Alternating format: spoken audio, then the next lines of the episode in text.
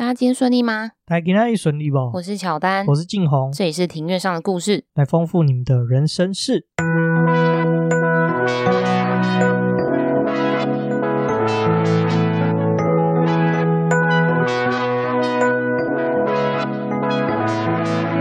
我们透过历史、书籍、电影、风土，带你进入那些看似很远却其实离我们很近的事，在这里扩散你我的小宇宙，还有那些故事所延伸出的观点。本节目透过 First Story Studio 上传，Google First Story 了解更多。好，我们今天录音的时间是三月五号的下午五点四十分。这个礼拜的话，其实发生了蛮多事情的，尤其是上个礼拜开始就有乌克兰战争。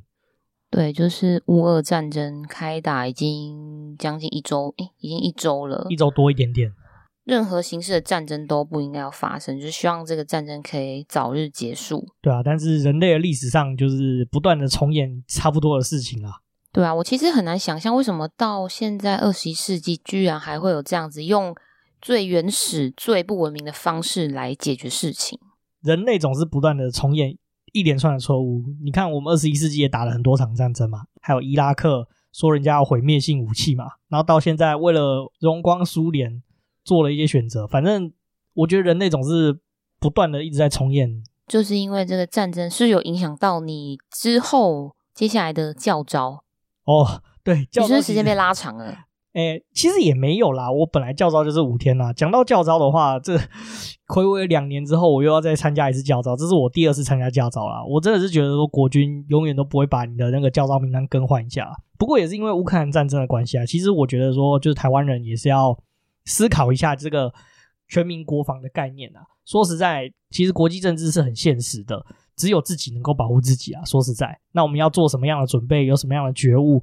呃，即便是我们都乖乖的，也没有人会做什么事情。我们的邻居或许他不是这么想的，大家都想到说，俄罗斯不一定会打啊，大家都觉得俄罗斯都不会打。但是俄罗斯还是打了，所以说隔壁疯狗叫起来的时候，你根本不知道它什么时候会咬你一口，所以我觉得这个问题很值得大家思考。那教招我觉得肯定是会变硬的。嗯，是有看新闻，就是说你们的那个训练的项目跟内容是有调整，就是可能。作战的那个方式就是跟以前不太一样哦。对啊，今年有新增了十四天的教招啊，就是他要长期的行军啊，然后也有野营啊，然后也不可以叫外汇这样子啊，这是最惨的啊。不过我运气比较好，我是去五天的啊，但是因为我要去教招五天嘛，所以说我同事就问我说：“哎，你不是退伍了，为什么要教招？”因为我同事是一个意大利佬哦，所以他可能没有办法理解，就是台湾的这一个会有这样子的一个习惯。对他，他以为我还要再去当一次兵。我说没有，我只是要回去训练一个礼拜而已。然后他就跟我聊说，他其实也在意大利当过兵。我想说，哈，意大利要当兵这件事让我很震惊。哦，所以意大利其实他们没有像这样子退伍回到社会上的，你们是叫备役军人吗？对啊，就是，哦，就是不用备役军人还要回去教招吗？好像没有。然后意大利，我也是因为跟他聊天，我才知道说，原来意大利大概在二零零五年以前的话，他他们也是有义务役的。哦，所以现在没有了。对，他们现在没有了，然后就代表说我的同事有多老了。嗯，对于我要叫招，报以同情的眼神一直看着我。嗯，就跟他说，其实不会啊，我就是可以不用看 email 啊，还蛮清闲的，就是心情上啦。心情上，我觉得一点都不清闲。我回去的第一天可能就崩溃了。哦，就可能要加班，就是变成说你这个礼拜没有做的事情，可能都会积压在这里，这是很有可能的。嗯、然后我也是跟他聊了之后，我才发现说，意大利的那个义务役其实也是挺晒的。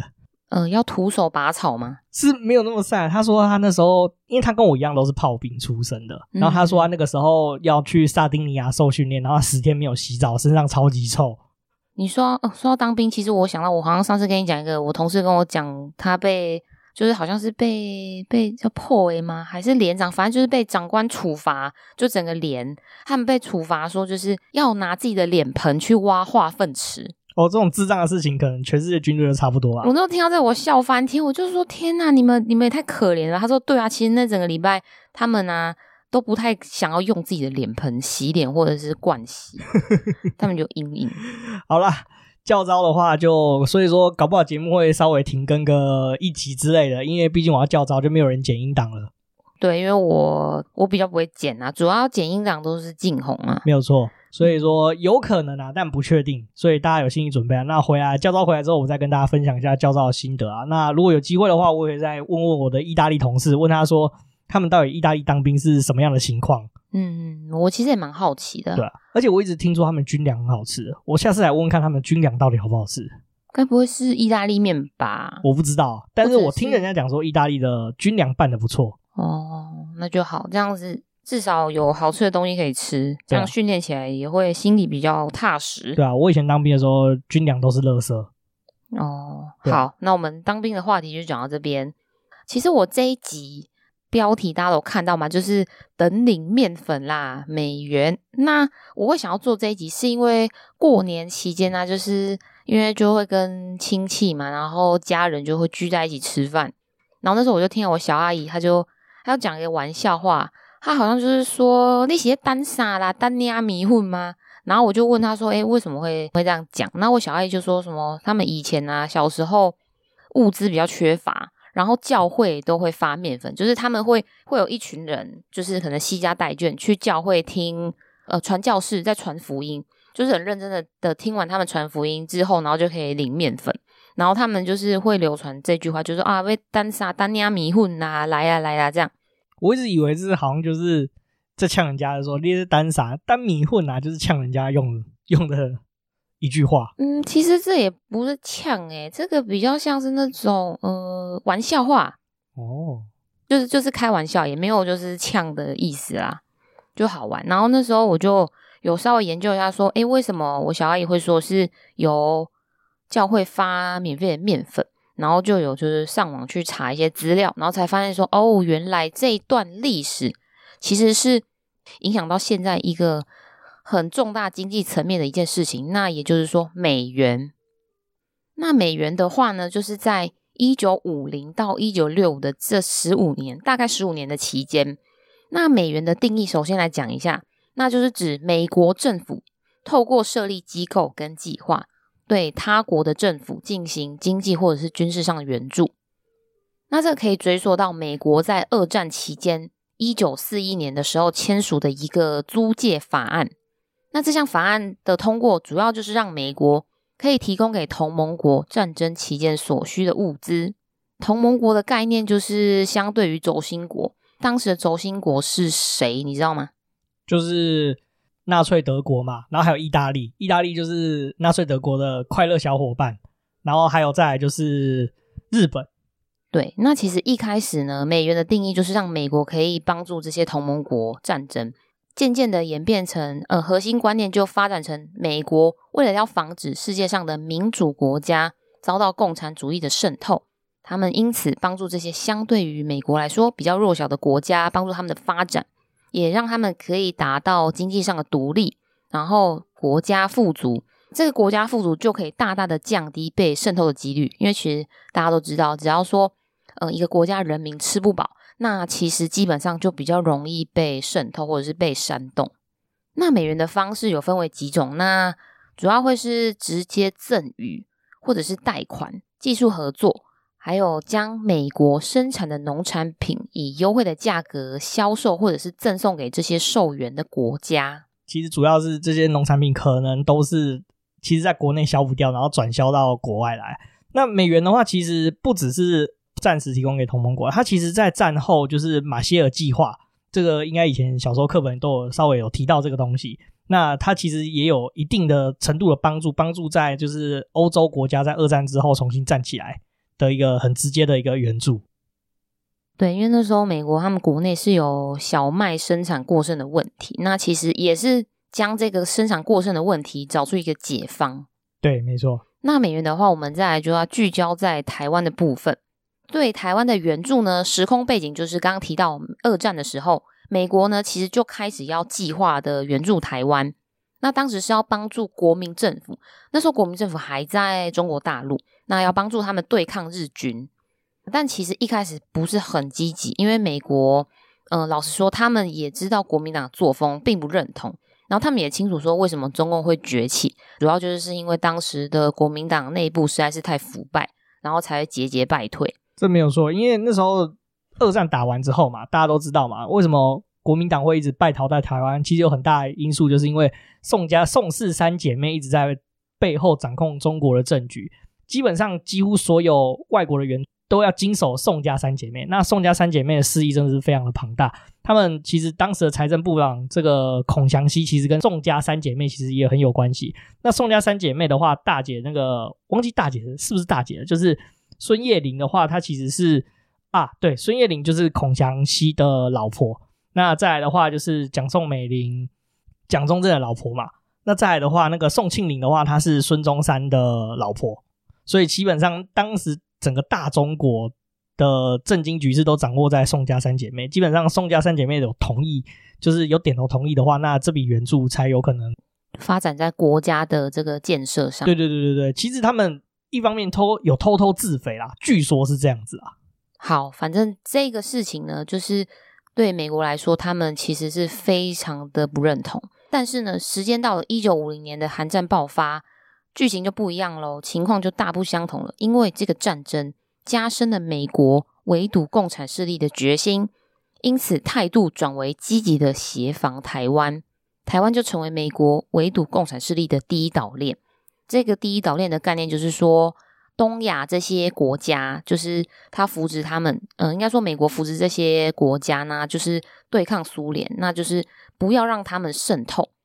那美国因为担心中共的势力从对岸渗透到台湾岛上，就持续的帮助蒋介石稳固中华民国在台湾的政权，要协助他们把台湾民生与经济发展成熟。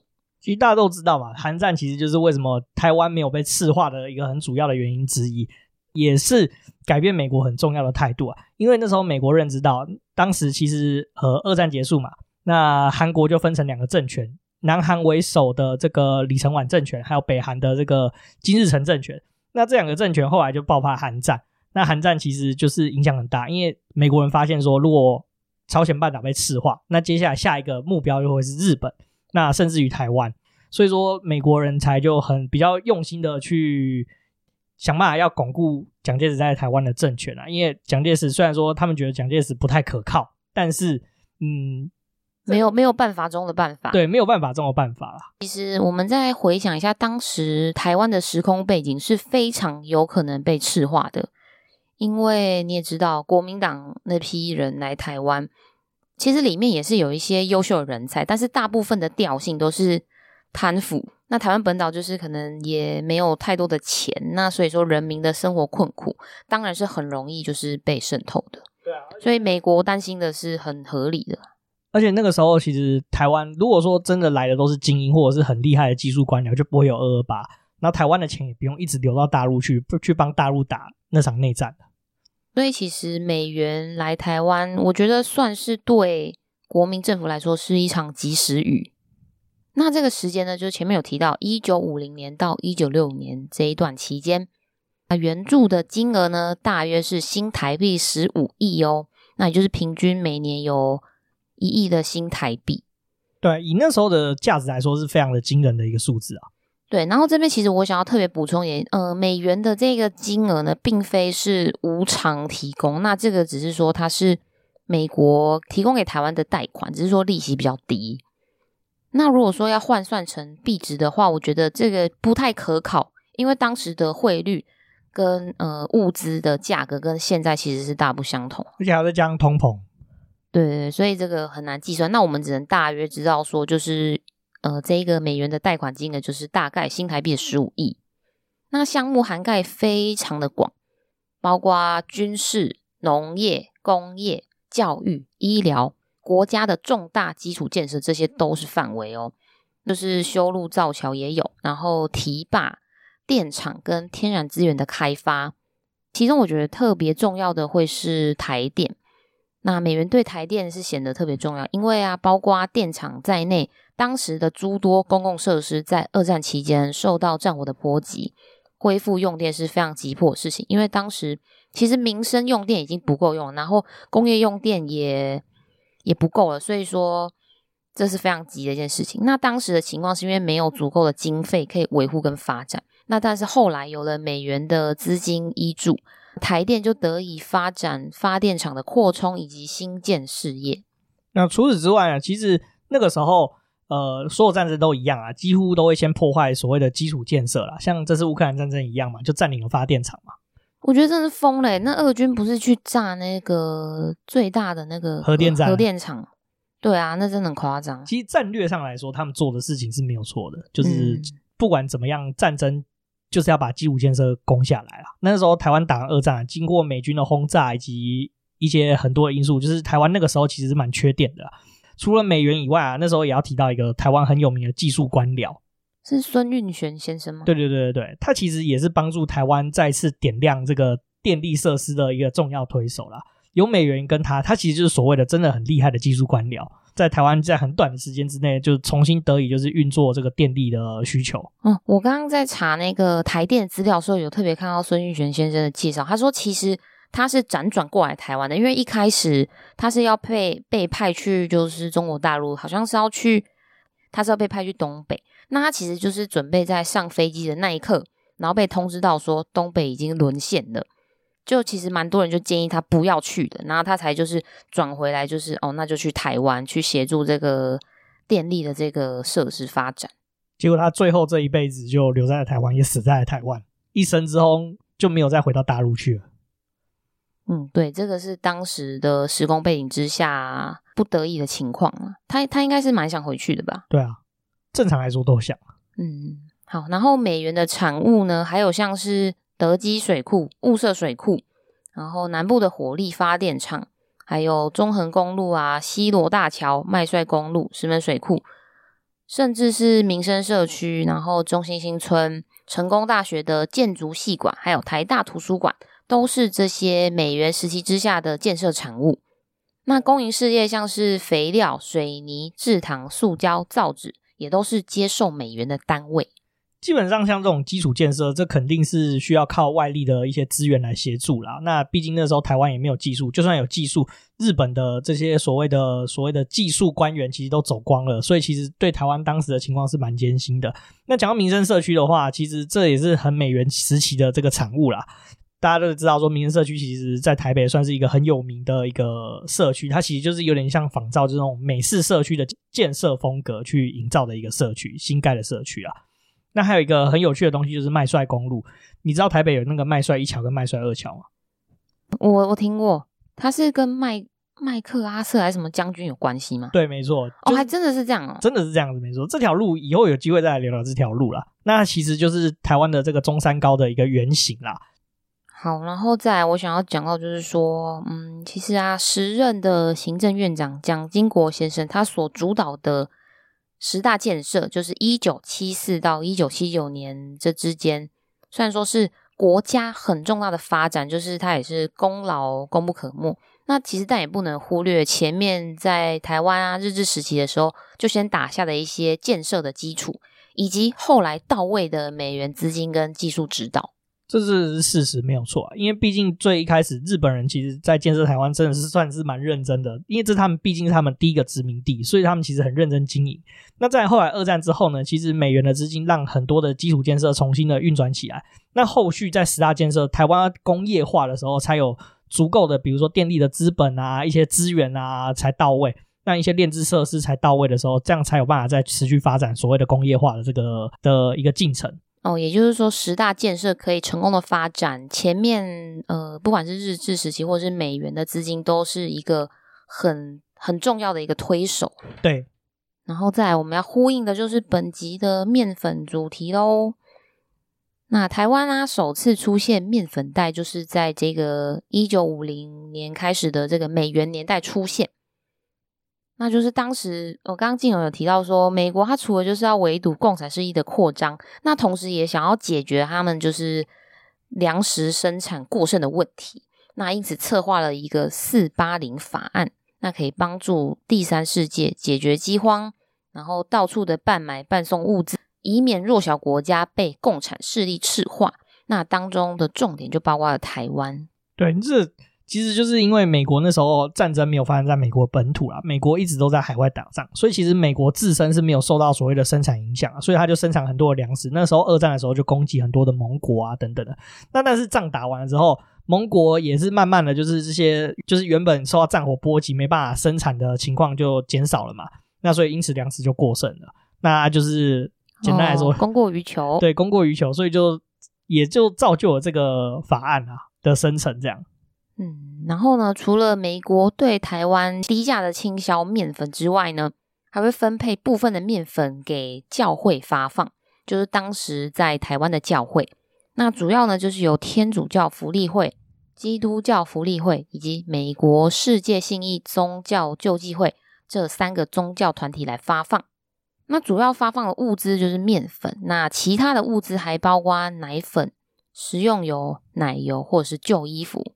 那因为其实这些发放的单位都是教会，因此他们也被称呼为面粉教。听完传教就可以领面粉，那就是我阿姨说的。呃，在等什么？等传教士传完福音，我就要领面粉了。大概是这样。老实讲呢，那时候当时的时空背景环境之下呢，台湾人其实都是吃米，几乎没有在吃面食的习惯。那也是因为这个美国倾销，然后加上政府的大力宣传，所以其实台湾人就开始慢慢有食用这种面食的习惯。后来也有许多的团体在民间教学制作面食，像是包子啊、馒头、水饺、葱油饼等等。那使得原本吃米的台湾人主食多了面食做选择，所以渐渐的越来越多人吃这些面制品。也是为什么到现在台湾人好像吃面粉是一个非常稀松平常的习惯。那因为毕竟台湾的气候其实并不是很适合小麦的栽种跟生长啦，所以其实台湾到现在啊，大部分的面粉都是进口的。所以说，而且后来也是因为这个原因，台湾人 越来越喜欢吃面粉制品啦，对我们生活影响除了很大以外，而且因为面粉都是要靠进口的，所以说其实面粉其实算是在台湾嗯民生中算是占有很重要的一个生活成本。对啊，而且对我来说也有很大的影响，就是变胖。哦，对，因为因为我喜欢吃面包，面包都是用面粉做的，还有蛋糕也是。对，然后因为台式的面包通常都会加大量的油，所以说相对来说跟欧式的面包是口感是差异蛮大的。那也是因为这样子的话，就台湾的面包普遍热量都是相对比较高的。没错，我现在有就是尽量是吃那种五谷杂粮，然后比较少油的面包。面粉的话，其实还要特别提及的就是面粉袋。那这个面粉袋，就是我们刚好提到到教会领面粉的一些民众啊，他们把面粉用完之后呢，剩下来的面粉袋还会被他们留下来做二度的利用。那因为面粉袋是纯棉的材质，那触感是很舒服的，所以他们这些民众呢，就制作成内衣裤。大部分我听到都是做成内裤啦，然后上面都还印有清楚的中美合作字样。面粉袋啊，上面也清楚的标明净重二十二公斤。那为什么是二十二公斤呢？因为美国规格的面粉袋一律是五十磅，换算过来，台湾的常用单位就是二十二公斤。对啊，因为一公斤是二点二磅，所以大概稍微换算一下。大概就是差不多这个数字啊。是的，然后呢，面粉袋的这个内裤是许多经历过美元年代的人的回忆。那这个美元的面粉大大改变了习惯米食的台湾社会。原以前的面粉袋是这种纯棉做的哦，其实质感质料不错。因为像现在的话，面粉袋几乎都是用那种，嗯，要怎么讲？麻吗？苎麻吗？不是苎麻，它我记得我有看过，就有点像是那种塑胶袋，不是塑胶袋，那个。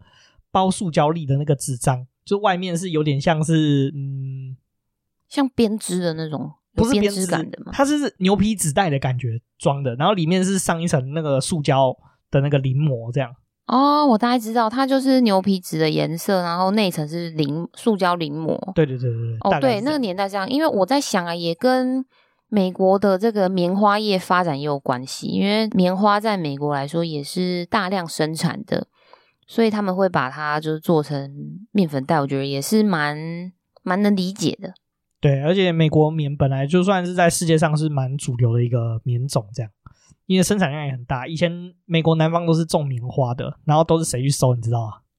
美国南方啊，那个非洲的劳工吗？是奴隶，那个时候是奴隶。哦，那时候是称作黑奴，对不对？对，没错。哦，既然讲到就是美元啊，那除了刚刚有提到那个工程嘛，除了支援我们面粉以外啊，还有另外一批人。刚刚前面有讲到，就是来支援我们台湾的基础建设啊。那是不是有一间公司是蛮有名的？对啊，其实，在讲美元的时候，我就有点既视感，我就想到茶金。那为什么想要茶金呢？主要是因为由温昇豪他饰演的一个角色叫做 KK。那那个 KK 他是在怀特工程顾问公司工作。那其实怀特工程顾问公司它确实是有，实际上是有存在的哦。它不是说是为了剧而写出来的一个公司或者是角色。我一开始以为这个公司瞎掰出来，我原本也以为就真的有诶。然后这个 KK 他的角色的部分取材就是这个怀特公司的经理兼顾问，也就是迪宝赛先生。不是迪宝赛，不是台湾人吧？哦，他是美国人哦。这个迪宝赛先生，其实我就就先来讲这间公司好了。那这个怀特工程顾问公司是在一八九零年的时候，有一位 James Gilbert White 所创立的。那他原本的名字叫做 J.G. White and Company。那他是活跃于纽约，美国纽约的一个工程公司。那他们是拜十九世纪末工程与技术的急速发展，就是当时集中式的发电所。跟街道电灯跟铁路的急速发展，那因而成为工程界非常出色的公司。那后来在一九一三年的时候改名为 The J.G. White Engineering Corporation。那其实现在这个怀特工程顾问公司已经没有营业了，是有点可惜啊。对啊，然后这个怀特公司是其实是美国官方就是派驻来台湾指导台湾经济建设的关键成员。那刚刚提到的这个迪宝赛先生，他就是怀特的主要顾问工程师。那怀特先生他本身是美国人，就是美方派过来的。那其实我个人的浅见啊，我觉得美国会派怀特公司来啊，也许就是呃前面静荣有提到，就是担心这个资金啊会流入国民党，尤其是宋氏姐妹的手中。那毕竟当时就有很严重的贪腐问题，所以美国。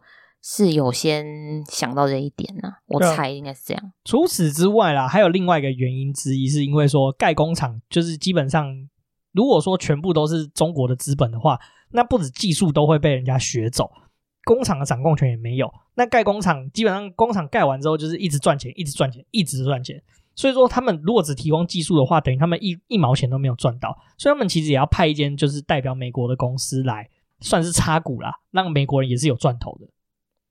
哦，对啊，因为其实我觉得不可能让他们就无条件一直付出，总是要有一些回报，只是说回报大或小，就是由当局来决定。然后这个怀特公司是直接参与了对台湾的关键建设工程，在这些所有的工程中都可以看见怀特公司的身影。迪宝赛先生他待在台湾将近九年的时间，那他不止亲自的督导水力发电、水坝电力的扩充。还有重建铁公路运输系统，那他本身也对港口、机场的建造提供他专业的建议。他除此之外呢，还投注了他许多心力在三十多项的工厂作业上，那包括机械厂啊、造船厂、电信、纺织，还有消费品的制造生产。那政府是感念于他的贡献，在他离开台湾之前，颁发特种领受景星勋章。那这个勋章，大概说一下，它就是由中华民国政府颁授给对国家社会贡献显著之非公务人员或是外籍人士。那颁发这个就是表彰他对台湾工业化还有中美技术合作的贡献。这个勋章是不是也有颁给那个最近来台湾那个美国前国务卿蓬佩奥？嗯，蓬佩奥他被颁发的是叫做特种大綬景星勋章。他跟迪宝赛先生的这勋章不太一样，我记得蓬佩奥的这个等级就比较高，因为主要是呃蓬佩奥的部分是对外交上面的贡献，那迪宝赛先生是对工业化跟中美技术合作上的贡献。其实两个贡献都非常的伟大，只是说方向上不太一样而已。那名字取得有想的？对啊，其实听众们也可以上网去看中华民国颁发的一些勋章的类别，其实非常的多种。没有去研究的人根本就不太清楚他们的就是呃等级，然后还有一些差别。那迪宝赛先生他跟台湾的关系很亲近，他本身也是很喜欢台湾。那他常称呼他两个在台湾出生的孩子是台湾人，因为怀特公司派这位迪宝赛先生过来的时候，他其实是呃就是举家带眷过来，就是跟他的妻子，然后跟两个孩子。那讲了这么多美元啊，我这边还想要探讨一个就是动机。那我认为啊，美国援助台湾，除了就是说有良善的一个帮助、正面的回馈，那其实也是有考量到国家的利益。你想哦，如果说拉长时间的轴线，那算是对台湾的长期投资。那美元除了影响台湾经济、军事、技术跟文化，也间接巩固当时国民党的一党专政。然后台湾啊，对美国的依赖以及友好关系，我觉得像是这项投资就是最好的报酬。对啊，这就是国际政治很现实的利益考量啦。讲难听一点啊，国际政治就是没有所谓的什么情义啊、道德什么相关的东西，国际政治只有利益摆在前面。对美国来说，他做这件事情就是对他们国家利益是最好的一个投资。你看，一个民主国家为什么会去一直去支持一个一党专政的政权？其实，在美国，其实，在世界各地也是同样的事情，也是不断的在帮上演啊。像他其实援助一些中南美洲的一些国家，其实相对来说也没有那么民主。为什么美国没有给他们民主外送呢？其实就是因为说，哎，这样子输出是对他们考量他们整体的国家利益是最好的。哦，就是你说那些中南美洲国家，他们变成民主国家，未必对美国来说是好事嘛？对，没错。哦，我也这么觉得。哦，然后这边还值得一提的就是，虽然说美元的贷款金额非常的庞大，但是呢，台湾也很争气的，在二零零四年的一月，就约莫大概十八年前，台湾清偿了最后一笔的美元贷款。那比起其他接受美元的国家，像是南韩、越南等等，台湾是最早结束接受援助以及偿还贷款的国家。其实是蛮不错的，代表说厉害的。对啊，我们其实蛮厉害的。那我也不晓得是不是因为我们借的钱相对其他国家是少了一些，还是怎么样啊？但是老实讲，越早还完这个贷款，其实对我们来说是真的是蛮有好处的。这让我想到德国，德国其实在打完一次世界大战之后赔了一大堆钱，德国人也是很用心，好像也是在好像不知道前十几年前吧，那他们也是把一次世界大战要赔给战胜国的钱全部赔完了，所以。我听到这个事情，其实也是蛮高兴，代表说我们其实也算是蛮嗯，也不会耍赖的，然后就是该还的钱就还一还，这样。就是台湾整个国家的民情是守信用的啦，我是这样觉得。那我们其实美元的部分讲了蛮多，那最后一 part 就是我们的心得的总结。那其实我觉得这边我我认为啊，就是台湾的这个很明显的进步，对美国来说应该是蛮欣慰的，因为他们也看见我们就是。可以有能力的将农业呀、啊、医疗技术辅导给一些开发中的国家，像常常我们会听到，就是我们国家有派一些农业技术团或者是医疗技术团前往第三世界的国家。哦、呃，对，然后还有我们一些在那个是什么，就一些小岛哦，太平洋小岛国。呃，对对对，我突然忘记，对，太平洋小岛就是就是会把一些技术就是辅导给他们，就其实这个也是蛮，我觉得是蛮不容易的啦。对啊，老实讲啦，其实接受美元的国家有非常的多啊，但是很多是扶不起的阿斗，就是把美元的钱拿走之后就干走，就花光。对，花光。然后其实他们也没有从所谓的农业国家慢慢工业化，或者是让国民有比较好的水准，甚至基础建设也没有显著的提升。那台湾算是一个相当成功的案例啊，因为毕竟我们接受美元之后，我们成功的工业化，那国民的购买力啊、平均水准啊，甚至于公用资源以及所谓的生活资源来说。其实生活水准是有相当程度的提升，我们不止跻身所谓的已开发国家的行列，我们甚至有能力去辅导这些开发中的国家，让美元其实散发出更大的一个用处，就是它不止帮助了一个国家站起来，也同时间让这个国家有能力去帮助其他的国家。对，然后我这边想要特别的介绍一个报道给大家知道，就是在你们可以上网 Google 搜寻外交部通讯的一篇报道，它的标题叫做。从售援到援外，台湾到底做得够不够？那这篇文章主要就是说，呃，台湾人啊，知恩图报的一个天性，然后就带到说，为何愿意一直不停的援外？那台湾从受援助到援助外国的这个历史意义。那其实这边呢、啊，我想要分享的就是说，其实我们的主流，应该说大部分的媒体，就常在渲染一件事情，就是说，台湾一直从事。凯子外交或者是金钱外交，那我觉得这件事情是听起来是是有点有点不太公平啦，因为我觉得说台湾在当时就是一直受到国际的援助，那其实自己就是也很争气的发展起来了，在我们现在有能力的时候，那去援助一些其他相对弱小的国家，我觉得对于我们来说是应该说我们国家民情，就是觉得说，呃，我们就是受到帮助，那往日也要回馈给别人，我觉得比较像这种概念。所以有时候媒体一直渲染凯子外交，我觉得这是我觉得有点不太公平。以前我们都一直给钱，但实际上我们更多的计划是出了很多的技术团啊、农业团等等，去到这些国家去协助他们改善他们现在现有的一些生活不便的方式。因为像这个，我就延伸到一件事情，就是我常在想啊，就是你教别人的过程当中，其实是在帮助你加深一些你原本的技术跟能力。那我觉得说台湾这样子。呃，很努力的在辅导比较弱小的国家。那我觉得还有另一层意义来说，就是说我们更强化我们本身的技术。我我是有这样的想法，你觉得呢？对啊，就是这样没有错啊。而且老实讲，我们代表说我们国家的实力其实是不只能够帮助到自己，也可以帮助到别人。就代表说我们国家的实力其实是已经有可以输出的能力了。对，然后这边我还想要再另另外讲一件事情，就是说美式文化。那由于受到国民政府的默许，那美式文化就成为当时台湾知识分子吸收外来思潮最安全、最合法，甚至唯一的途径。那美语就是从这个时候开始就被台湾人视为具有优势的世界语言。那我觉得这个脉络其实还蛮合理的，因为我们台湾就是从。从就是当时就百废待举，战后就是百废待举啊，然后基础建设都还没有完整的发展的情况之下，那受到美国这些援助，那我们就是理所当然会觉得说，哦，美国就是相对的比较强大，那可能就是会希望可以向比较厉害的人学习，那才会就觉得说，哦，美语就是比较优势的语言。那其实现在主流的国际社会来说，确实是这样，没错。对啊，那也是台湾。其实老实说，就是因为美元的关系嘛，接就比较容易接触到美国的文化，所以也就变成说，台湾第一个接触到外国的时候想到美国，所以说导致我们这代的小孩子，几乎妈妈都告诉小朋友说：“哎，你看那个阿兜啊，你跟他讲英文。”其实这不是一件好事情啦。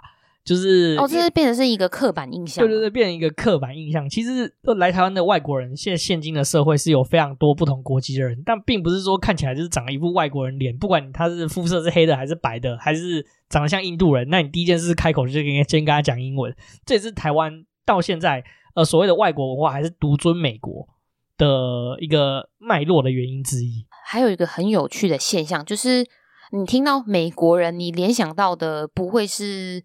非裔美国人或者是亚裔美国人，你想到的都是高加索脸孔的美国人，对，美国白人，对，都大部分都是想要白人。但其实美国也是一个移民社会，他们的人群人种的组成也是非常的多元。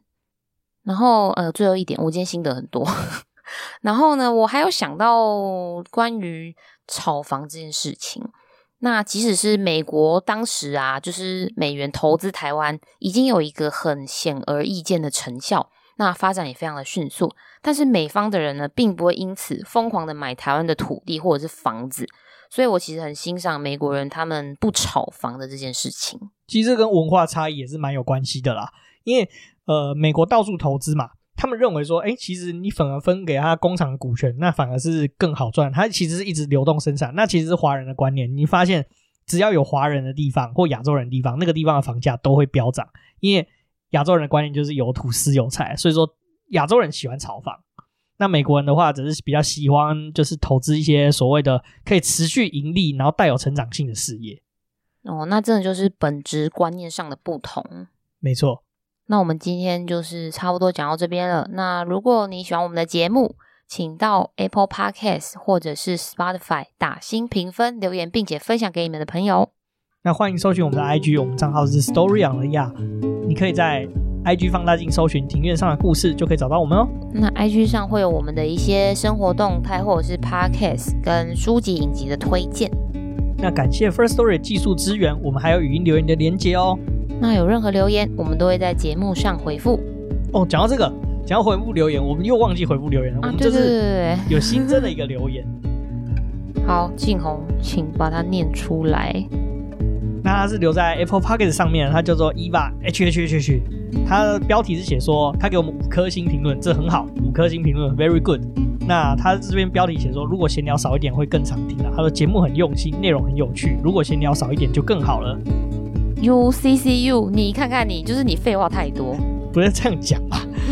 那事实上呢，我们也觉得闲聊这一环也是蛮重要一环啦，就是热身。那我们也会在。检讨一下我们的这个闲聊的时间的长度跟比例啦。对对，我们会就是调整一下我们的一些内容，还有一些想要讲的话。对，因为我们现在节目越来越长，好像也不是一件好事情。那在 MixerBox 上面的话，我们也有收到一则留言。这则留言很有趣。